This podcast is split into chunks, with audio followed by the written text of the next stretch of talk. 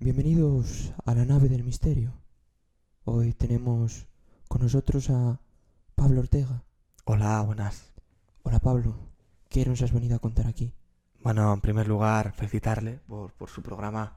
Es un orgullo, ¿no? Venir. Mm, es un gusto tenerla eh, a usted entre nosotros. Ahora ya fuera peloteos, hay algo que me asusta. ¿Qué? Que mm, es que voy causando el temor de la gente. ¿Por qué? Bueno, eh, que me gusta pensar por mi belleza. ¿O por lo contrario?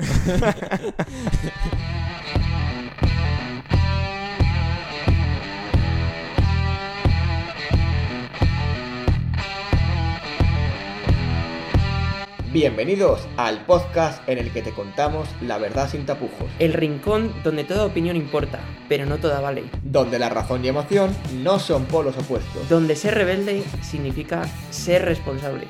porque esto es Rebeldes con causa. Comenzamos.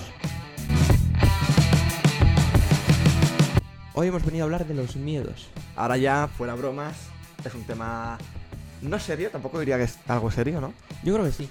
Es serio. Yo lo considero serio porque creo que es algo muy común y que es intrínseco a todo el mundo y que nos cuesta reconocer. Pero yo creo que reconocer nuestros miedos, nuestras limitaciones, es una virtud que tendríamos que tener todos.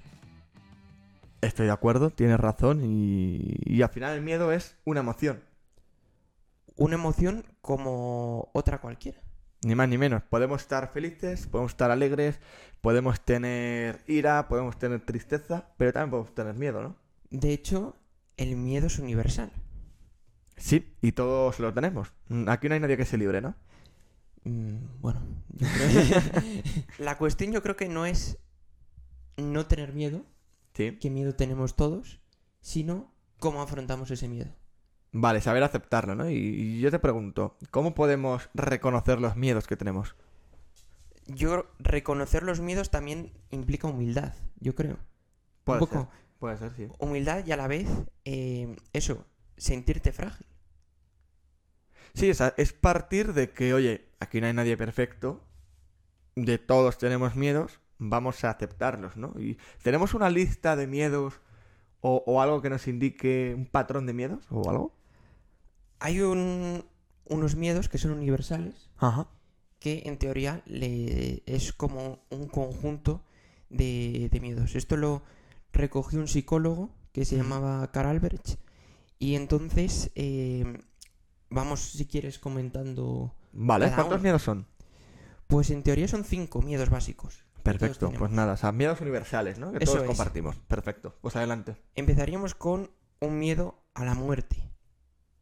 Que eh, yo creo que esto es algo intrínseco de toda la- desde toda la humanidad. Siempre eso, incluso la religión, hemos asociado ese mundo del cielo, del infierno. También ha servido esto, el miedo hacia la muerte, para infundir miedo. Es decir, tienes que realizar todos estos comportamientos para llegar a tener una vida eterna. Todas las religiones, todas, hacen, giran en gran parte en torno a este tema. Y a la vez es que yo creo que todos queremos, tenemos ese in- instinto de supervivencia innato que queremos seguir viviendo. Hablábamos antes de que todos tenemos miedos, de que es algo inevitable. Otra cosa que es inevitable es la muerte. Eso es. Hay que saber afrontarla, ¿no? Y, y hay que saber pasar el duelo. Al final es algo inevitable, por lo que todos vamos a pasar. Y yo creo que si partimos de saber asumirlo, el proceso es más fácil, ¿no? Igual. Mm, a veces yo creo que siempre pensamos en la muerte como algo natural dentro de eh, unas etapas, de unas edades, Sí. de pensar cuando mm, una persona va pasando años de su vida, llega a un punto que es la muerte, a veces la muerte sorprende antes y ahí es cuando el duelo es más difícil. Yo creo. Sí, sí, ya sabes, hay tipos y tipos de muerte y, y a veces pues es muy complicado, ¿no? Pero, como todo, yo creo que también eh, existen unas estrategias para hacerlo más, más fácil, como dices tú. Sí, sí, sí. Luego hay gente que no quiere asumirlo. ¿Por qué? Porque en cierta parte no quieres asumir ese miedo a perder a gente, ¿no? a perder o a olvidar. Claro, al final, esto es un buen dilema de cuándo olvidas a alguien. O sea, perdón, ¿cuándo muere alguien? ¿Cuando le olvidas o cuando fallece esa persona? A ver, a mí me parece una frase bonita, Sí, pero a la vez la realidad es la realidad. Y una persona cuando muere ya no está. Entonces, ya no está vive su, le- físicamente. vive su legado, Físicamente, pero claro. pero es, es duro en asumirlo. Mira, la, la hija de Johan Cruyff, uno de los mejores futbolistas de la historia del fútbol, eh, cuando falleció su, su padre, decidió crear la, la asociación Johan Cruyff, muy famosa en, en Barcelona, Cataluña y bueno, y en toda España, ¿no? Y en gran parte del mundo. Y lo decía ella, ¿no? Que ella está, se encarga de llevar el legado de su padre y de mantener viva la esencia de, de lo que era él. Es lo que era él. A mí me parece bonito. También hay una, una de las citas más bonitas de Gladiator, es la de todo lo que hacemos en la vida tiene su eco en la eternidad. Y en eso Muy yo buena. sí que creo. Mm.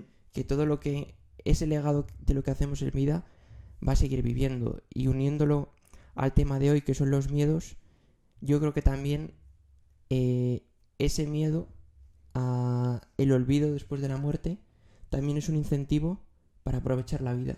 Y es como lo que tenemos que ver. Cierto, siempre hay que ver el, el vaso medio lleno, no hay más. Vamos a pasar, si quieres, al, al siguiente miedo. El siguiente miedo es la pérdida de autonomía. Entonces, pérdida de autonomía, pues puede ser, por ejemplo, eh, la agorafobia, que es la una- estar ante una situación en la cual no encuentras salida. Tipo, dentro de, puede ser tanto una situación, eh, la claustrofobia, entrar en un lugar y no ver un lugar por, por donde salir si pasa algo, o bien dentro de un problema, que piensas que nunca vas a encontrar una solución para salir de ese problema. Eso sería la pérdida de autonomía. Al final estamos hablando un poco de, de fobias. Una fobia puede... Es un miedo al final, ¿no? Es un miedo Es un miedo quizás llevado al extremo. al extremo. Mira, si quieres hacemos un paréntesis. Vale, sí, sí, me parece bien. Entonces, yo- el miedo es algo necesario en Ajá. el ser humano. Sí, De hecho, esto está conec- biológicamente estamos programados para tener miedo, que es la la amígdala, que es una parte del cerebro, está programada para cuando hay un peligro generarnos ese miedo, poner nuestro cuerpo en una predisposición para huir o para o sea, defendernos al final es como un estímulo ante un peligro. ante un peligro. Hmm. Eso es. ¿Qué pasa? Tienes las dos las dos corrientes. Hmm. A veces un miedo se puede volver disfuncional y inf- influir en toda tu vida, que es lo que se llama fobia. Pero luego a la vez hay gente que tiene problemas por tanto congénitos como por una lesión que se lesiona la amígdala, que es esa parte. Entonces son personas que no sienten el miedo. Entonces, ellos, tú cuando ves venir un camión Sí, frente a ti, cuando estás cruzando la carretera con el semáforo rojo, Sí, sí, echas a correr. claro, claro. Esas personas no sienten el miedo. O Entonces, sea, no perciben el peligro. no perciben el peligro. Ajá. Entonces unas son gente que tiene una, una esperanza de vida muy corta. es, es una realidad, o sea, médicamente ¿Y es, una algo realidad. hereditario, no tiene nada que ver, ¿no? Puede ser. Sí. O sea, también que no se haya desarrollado la amígdala puede ser una opción. Ajá. Que tengan una lesión por lo que sea en la cabeza Sí, que... y un- mismamente un tumor o un accidente eh, isquémico, un ictus, que se lesione esa zona. Entonces queda sin riego y queda sin funcionalidad. O gran cantidad de cosas que, puede, que pueden ocurrir y por lo que deja de funcionar la amígdala. Y bueno, te predispone a, a morir antes. Ese es su, su fin, no hay más. Volviendo un poco al tema de las fobias, antes de volver con los miedos universales, voy a lanzar una pregunta. ¿Hasta qué punto un miedo es real? Es decir, me explico. La claustrofobia, ¿no? Igual una fobia que conocemos todos, ¿no? Miedo a quedarse encerrado, por ejemplo, en un ascensor. Em, a veces cuando te enfrentas al miedo, te das cuenta de que, jo, pues no era para tanto.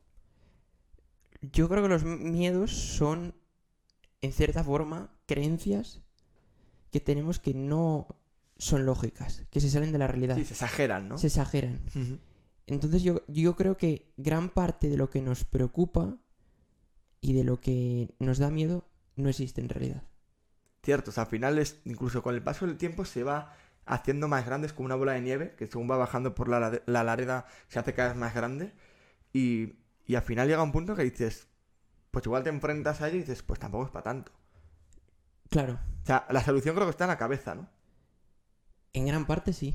Es decir, en cómo tú eres capaz de reordenar esos pensamientos negativos o disfuncionales que tienes. Sí, porque al final todo se puede llevar al extremo de, oye, pues hay mucha gente que tiene miedo a quedarse encerrado en un ascensor. Le puedes regla de tres en tu casa y dices, como se me caiga el techo encima, ¿qué hacemos? Ya. Me voy a salir fuera y salgo fuera y, uff, como me caiga un rayo, que, que claro. También muchas cosas son culturales, yo creo. No son los mismos miedos los que tenemos en nuestra cultura que los que pueden tener en la cultura africana. Nosotros vemos un, un animal Cierto. salvaje, Cierto, sí. ellos no van a sentir miedo, nosotros sí. A lo mejor ellos ven una pantalla de un móvil y se asustan. Claro. Puede ser, puede ser, sí, sí. Bueno, vamos a volver si quieres a los miedos universales. vale, Llevamos dos. perfecto.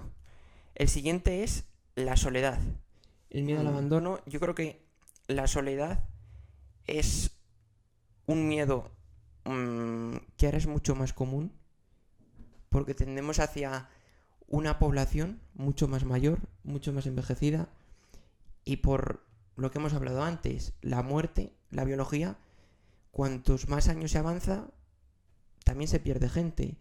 Y esa tendencia a la soledad es algo que en lo que se va a tener que lidiar mucho en el futuro. Y yo creo que este es un problema que ahora mismo nos está dando soluciones.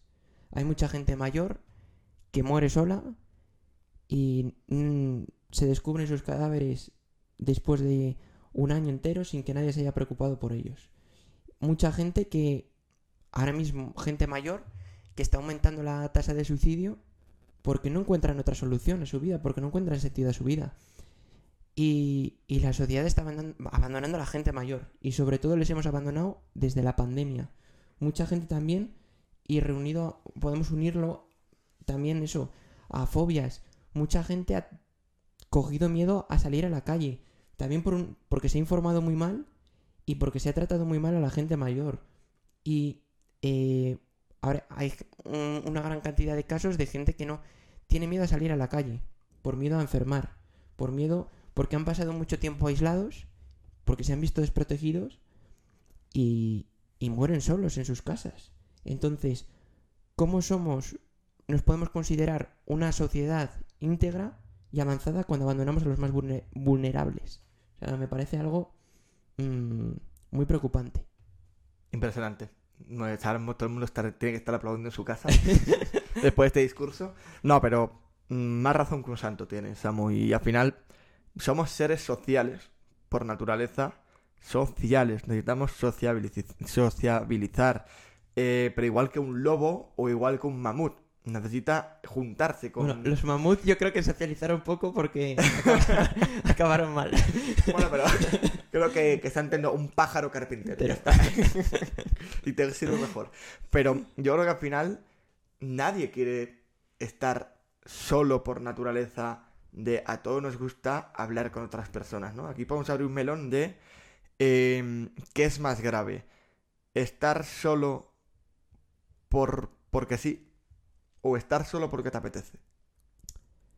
Yo creo que eh, es mucho más grave estar solo estando acompañado. Correcto. Fíjate que a mí hicieron una entrevista, no vamos a dar publicidad aquí, pero bueno, lo decimos. Una entrevista a Arturo Pérez Reverte ¿Sí? eh, en, en El Hormiguero y él decía que tus amigos, o sea, cuando tú mueres, las personas te conocen por tus amigos que tenías en gran parte. ¿Mm? Entonces tienes que ser una... Tenemos que ser conscientes de quién nos define. Con quien nos relacionamos nos está definiendo en gran parte con quién somos. Y si vas con personas que no son... Tampoco vamos a separar en buenos y malos, porque el mundo no, no gira así. No, no, no. Pero en esos grises, gente que es más negra que blanca, dicho así, ¿Cómo, pues... cómo que más negra que blanca? Bueno, no en el, en el sentido metafórico, en el Vale, sentido sí, racial, sí, sí, sí. esto no tiene nada que ver. Y que puede ser azul o verde también. ¿no? Efectivamente. Vale, sí. Pues eh, tampoco nos metamos en política, ¿no? no acabemos mal. Va- vamos a poner números en vez de colores. Eso puede es. ser uno, puede ser dos, pero puede ser siete, ¿no? Hay gente que es más ceros a la izquierda que otra cosa. Sí. Entonces tenemos que tener también en pues yo creo que también consideración con quién nos relacionamos, porque también nos representa mucho a nosotros.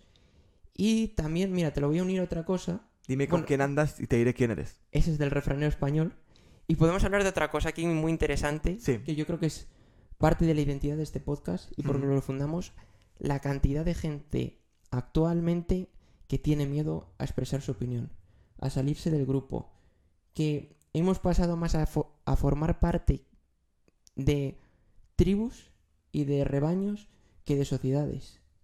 Tener miedo a pensar diferente a la gente que te rodea. Se supone que estamos en, en- sobre todo en un país donde la libertad está por encima de cualquier cosa. ¿Dónde, ¿Dónde debería estar este miedo? No debería existir, pero existe. Y aquí entran ya también la cultura de la cancelación, el Ujú. miedo al diferente.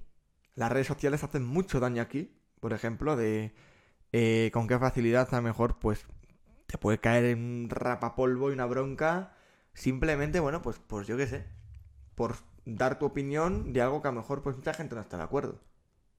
Y, y también, no solo, yo creo que hemos perdido tanto esa mm, libertad para opinar por, por miedo a lo que te pueda pasar, Sí, no solo en, la, en lo que son las redes sociales, que es lo más nuevo, sino yo creo que también en, en todo lo tradicional. sí. Tanto sí, en la sí, televisión puedes ver entrevistas de hace años en las que no hay ningún tipo de, de filtro. Hay muchas cosas que yo creo que son temas reales y que se tienen que hablar. Hmm. Y actualmente, ¿Sabes cuál es el problema? Yo al final lo que veo es que aquí lo que predomina son la opinión de los radicales. eso es. ¿Sabes? Porque al final es el que manda por encima del otro de yo me quedo callado porque es que encima a ver si, si me va a pasar algo, por decir mi opinión. Claro, y, y aquí eso, se forman núcleos, yo creo, de esa gente radical Sí. que, que está. que quiere influir una, en una opinión. Y desnivelan, pues eso, el tablero de opinión en el que estamos todos. Si no piensas de una forma, ya pasas a, formar parte de, del otro. Tal cual.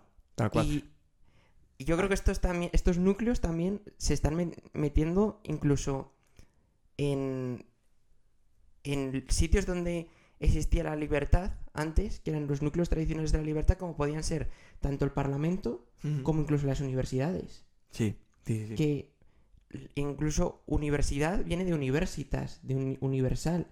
Y esta opinión, y, y actualmente se ven corrientes en las universidades, que es lo que eh, incluso las universidades más tradicionales, que eran las cunas del pensamiento, como Oxford, como Harvard, que existen estos grupos culturales que tenemos lo- los dos extremos, tanto la cultura woke, que llaman que está más asociada a los grupos de izquierda, como las nuevas corrientes populistas de derechas. Entonces, mm, que están infiltrándose y permeando en toda la sociedad y pervirtiendo todo. Tal cual. ¿Tú crees que al final aquí también podemos hablar de inseguridades? Sí, sin duda. Y también es de una manera de tener miedo, ¿no? Miedo a, a, a que alguien piense diferente a ti. Ni más ni menos.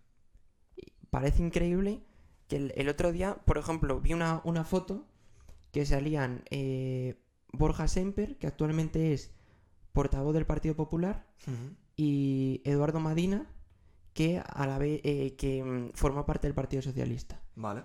Y salieron una foto, son amigos personales, tienen un, un podcast también, han hecho un documental juntos, sus familias son amigas, Sí. los dos han sido víctimas de ETA y se escandalizaban por verlos juntos en una cena. Gente. Ya ves, sí, sí. y sí. dices, lo más normal debería ser esto. Personas de diferentes ideologías, de diferentes condiciones, que se encuentren...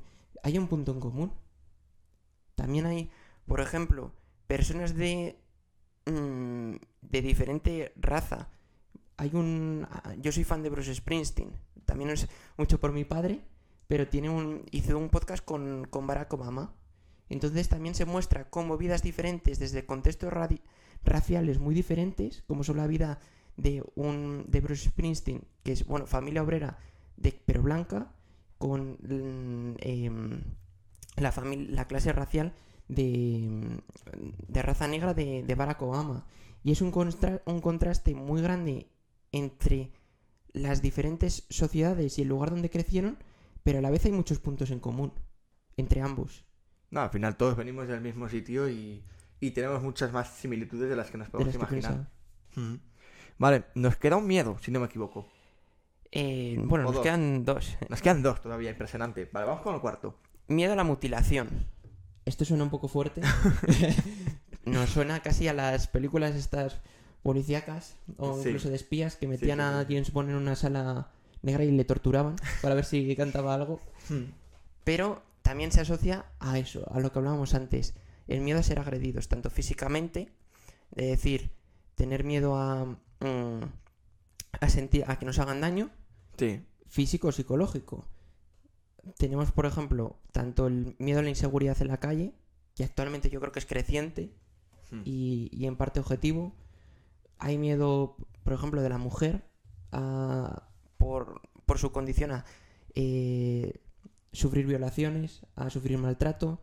Hay miedo también, en cuanto a esto, opinar. O sea, hay muchos tipos de, de formas de hacer daño. Sí que no tiene por qué ser algo de violencia física, de por poner un, un caso extremista, un ataque terrorista, ¿no? Eso es. De a lo mejor que llevamos afortunadamente años sin vivir, y toco madera, ¿no? Para que siga siendo. Pero yo creo que hubo un punto, hace años atrás, que todos nos llegamos a, a plantear algún momento de ir andando por la calle y De lo que podía alguien enfrente y decir, ¿y si a este de repente llevan a bomba? Ya. O saca una pistola y le da por matar. Es que puede sonar muy, muy ridículo lo que estoy diciendo, ¿no? Pero yo al No, menos no, me lo- ridículo no. Yo vez. también lo he pensado. Estar en concentraciones de gente, Sí, sí, sí, sí. incluso eh, religiosas. Esto no ha sido tan... No, voy a decir una burrada. O sea, típico, pues eso, concentración de gente en unas fiestas de un pueblo, de una ciudad o en una manifestación, lo que sea, y decir, qué fácil sería matar a gente. Ya, no. O sea, Es que- suena muy, muy fuerte. No, no, pero es verdad. O sea, cuando estás en, en una... eh, incluso en, en- en un concierto, En un concierto, en un estadio de fútbol. tiras una bomba que es muchos- imposible salir. Y conociendo Sí. aquí la gente en Sí. España, no saldríamos de forma ordenada. O sea, saldríamos a Pero puñetazos. sálvese el que pueda. Sálvese Sí, quien pueda. Sí, sí, sí, sí. Pero bueno, afortunadamente, bueno, pues ojalá vayamos a mejor en este aspecto, ¿no? Y, y no tengamos que, que lamentar más desgracias, ¿no? Porque al final esto es lo que hablábamos antes de miedo a, a tener que superar una muerte inesperada. También yo creo que aquí influye eh, la sociedad. Tenemos que no tener miedo a tomar decisiones de, de seguridad ciudadana. Claro, claro, claro. Lo importante somos los ciudadanos y hay que proteger al ciudadano. Otras cosas ya serán secundarias. Sí, sí, sí, sí, sí.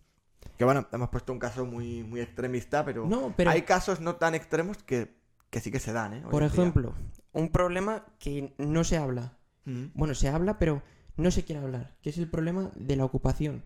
¿Cuánta gente tiene miedo a perder su vivienda porque alguien se la ocupe? Cierto, cierto. Pues son gente a la que se tiene que proteger. Nadie pu- no puedes tener miedo a ¿Cómo podemos tener en España miedo a salir de vacaciones? Que mucha gente lo tiene por dejar una casa abandonada. O a tener una segunda vivienda. Sí, sí, le, le dice al vecino, oye, súmame y bájame las persianas Sí. todos los días. O sea, sí. Hasta este o sea, punto hemos llegado. Sí, sí, sí. Y luego ya nos quedaría un último miedo, Ajá. que es daños y perjuicios al ego. Eh, explíquese, explíquese. Eso yo creo que entra también en, un, un poco en, en eso. El miedo puede ser hablar en público, a, a quedar mal en una situación, a expresarte. Yo creo que se relaciona también con muchos otros. Yo creo que al final, en el fondo, la humildad es un valor que predomina en el ser humano según nace. Otra cosa es que luego con el tiempo desaparezca y te conviertas en un gilipollas.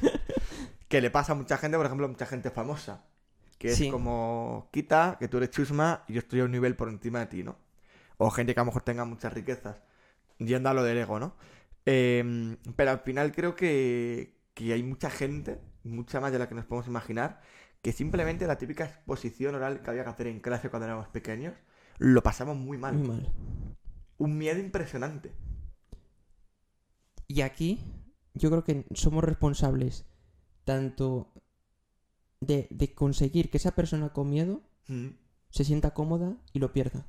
Sí, sí, sí, sí. También puede ser un miedo a, a querer ser perfeccionista, ¿no? Porque es, Eso es miedo a otro hacerlo mal y, oye, no quiero hacerlo mal, quiero hacerlo bien. Miedo al fracaso, Miedo al fracaso. que es algo que no se quiere asumir ahora Sí, sí, sí. y que se oculta. La frustración. La frustración.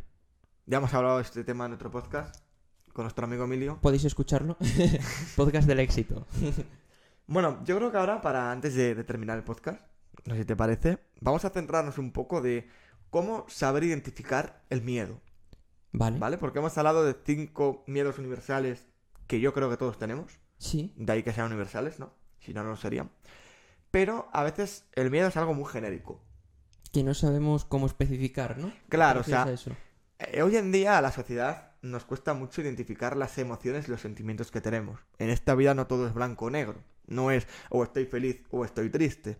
Puedo tener mucha más mezcla de sentimientos y el miedo al final es un- una emoción básica y que dentro de ella tenemos muchas más emociones, ¿no? No estaría mal tener algún instrumento, alguna máquina, así para. Pues lo tenemos, lo tenemos, lo tenemos. Lo has inventado tú. No lo he inventado yo. mm, parece esto suena a anuncio de teletiendas. De teletiendas, sí, sí. Porque ahora por 39,49. Pero existe la ruleta de las emociones. Cuéntanos. No sé si has oído hablar de ellas. Es algo que cada vez está más presente, por ejemplo, en, en el sistema educativo, ¿no? En las clases con niños. Y al final esta ruleta de las emociones consiste en una ruleta que va de lo más general a lo más específico. Entonces hay como tres niveles. Y está el primer nivel, donde pues a lo mejor hay, depende de la ruleta, ¿eh? va cambiando, pero hay tres, cuatro, cinco emociones básicas, como son pues la alegría, el miedo, la ira, la sorpresa y la tristeza. Podemos decir, ¿no? Qué bueno. Entonces, vamos a centrarnos en el miedo. Tenemos un segundo nivel dentro del miedo, ¿no? ¿Se te ocurre alguna emoción más específica que pueda pertenecer al miedo? Mm, necesito clases de emociones, yo creo. tengo ya aquí la chuleta, porque no me las sé Adelante. todas, porque es algo muy complicado, ¿no? Pero, por ejemplo, puedo sentir el miedo por una humillación. Puedo sentir el miedo por un rechazo, por una inseguridad, que hemos hablado antes, por tener ansiedad, por un susto. A veces, el, el, pues lo que has dicho tú, ¿no? De ir a cruzar eh, La calle. una calle, ¿no? Y que venga un coche enfrente, te pegas un susto, ¿no? Puede ser miedo por la envidia, Uy, cuánta gente hay de esa, ¿eh? o por la sumisión. Son cosas interesantes. Y no solo nos quedamos así, sino que luego dentro de cada una de estas emociones tenemos como una subdivisión de más emociones.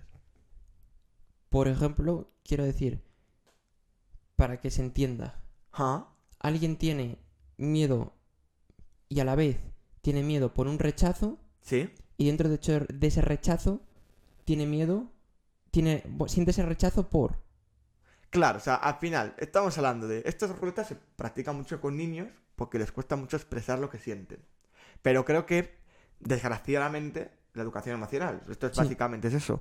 eh, los no tan niños, como nosotros, o la gente adulta, tampoco sabe expresarlo. no. Es decir, ¿cómo estás? ¿Qué sientes? Tengo miedo. ¿Miedo por qué? Has dicho tú el ejemplo de por ser rechazado. Vale, pero ¿miedo a ser rechazado por qué? Por ser marginado. Por ejemplo. Vale, pues eso ya es algo mucho más específico. Tengo miedo a ser rechazado por ser marginado por mi clase, por ejemplo. O tengo miedo eh, por una inseguridad por sentirme inferior a, a mi hermano. Me lo estoy inventando. O por sentirme inferior a la, gente que me rodea. O tengo miedo eh, por ser humillado por, por pasar un ridículo. O por ser despreciado. Claro. Esos son miedos. Y todos pertenecen al miedo, pero es algo mucho más específico. Yo creo que poner palabras a las cosas tiene mucho valor. Mm. Y cada palabra hay que cuidar de las palabras porque las palabras tienen un todas tienen un tono, tienen, tienen un significado Sí, y poner Sí, sí, palabras a lo que sentimos yo creo que es el primer paso para eso es. Para, sobre todo hay que saber identificar el problema, ¿no? Creo que al final eso es lo importante. Por ejemplo, la labor de un psicólogo, ¿cuál es? Identificar problemas. Claro, y, poner orden a ese caos, ¿no? Pues al final es esto. Desde aquí, si te parece, esto lo vas a poner gratis en nuestras redes sociales. Me Vamos a parece subir perfecto. como una especie de esquema o de gráfico para que la gente lo utilice. de, efectivamente, para que sepan al menos el miedo. Otro día, si quieres, hablamos de otra emoción, pero que sepan el miedo, identificarlo. Me parece bien. Y que digan, oye, pues yo tengo agobio. Y que digan, tengo agobio por porque tengo ansiedad y porque tengo miedo. Que sepan algo específico. Me parece muy buena idea. Te la compro desde aquí. Cuenta la leyenda que allá por el año 845 el caos se apoderó del reino de los francos, cuando una horda vikinga encabezada por Ragnar Lodbrok tomó París, sin apenas esfuerzo, a pesar de su gran desventaja numérica. Fue así como surgió la leyenda de que los vikingos no eran capaces de sentir el miedo. La realidad era muy diferente, pues cuando preguntaron a Ragnar si conocía el miedo, él les contestó que sí, pero que no le daban cabida, pues el miedo llevaba a la esclavitud, a la obediencia, destinos mucho peores que la muerte en batalla. En definitiva, los vikingos tenían miedo a tener miedo. El miedo esclaviza, el miedo pervierte, el miedo cierra puertas, derriba puentes y socava relaciones humanas, xenofobia, homofobia, eurofobia, hispanofobia.